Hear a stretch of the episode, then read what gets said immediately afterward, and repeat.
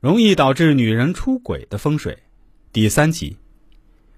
对于现在的家庭而言，有很多都是在外拼搏之人，而在外拼搏，因此租房和买小点的房子是很正常的。为了能够多积攒一些钱财，这些情况是非常常见的。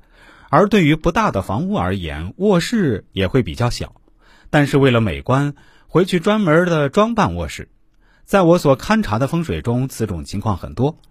曾经给一位唐姓的男士看过风水，他所居住的房屋比较小，还要分出客厅、厨房、卫生间和卧室等，因此给人一种房屋看着很挤的感觉，并且每一个分出来的房间都很小。但是他们夫妻为了美观和增加情趣，因此在卧室的装扮中很下功夫，而装扮出来的卧室也确实比较漂亮。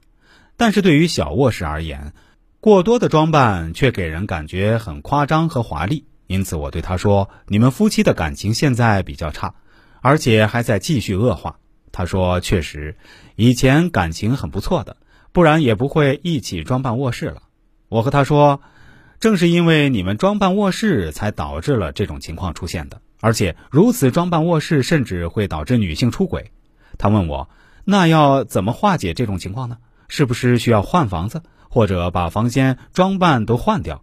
我对他说，没有必要如此麻烦的，而且重新装扮的话太单调了，你们也不喜欢。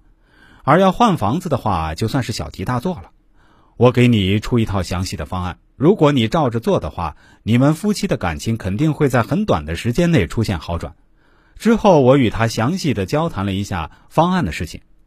在那之后，没用多长时间。他给我打电话说：“谢谢老师的指点，现在夫妻的感情不仅和好了，而且还在持续的升温之中。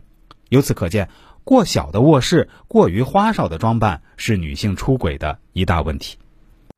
如果大家对这方面的知识感兴趣，想了解更多这方面的内容，可以关注一下我的公众号“周易面相大叔”，其中的“叔”是叔叔阿姨的“叔”啊。这个蓝色背景太极头像的公众号，千万不要加错了。另外，我的新浪微博也是叫“周易面相大叔”，也是蓝色背景的太极头像。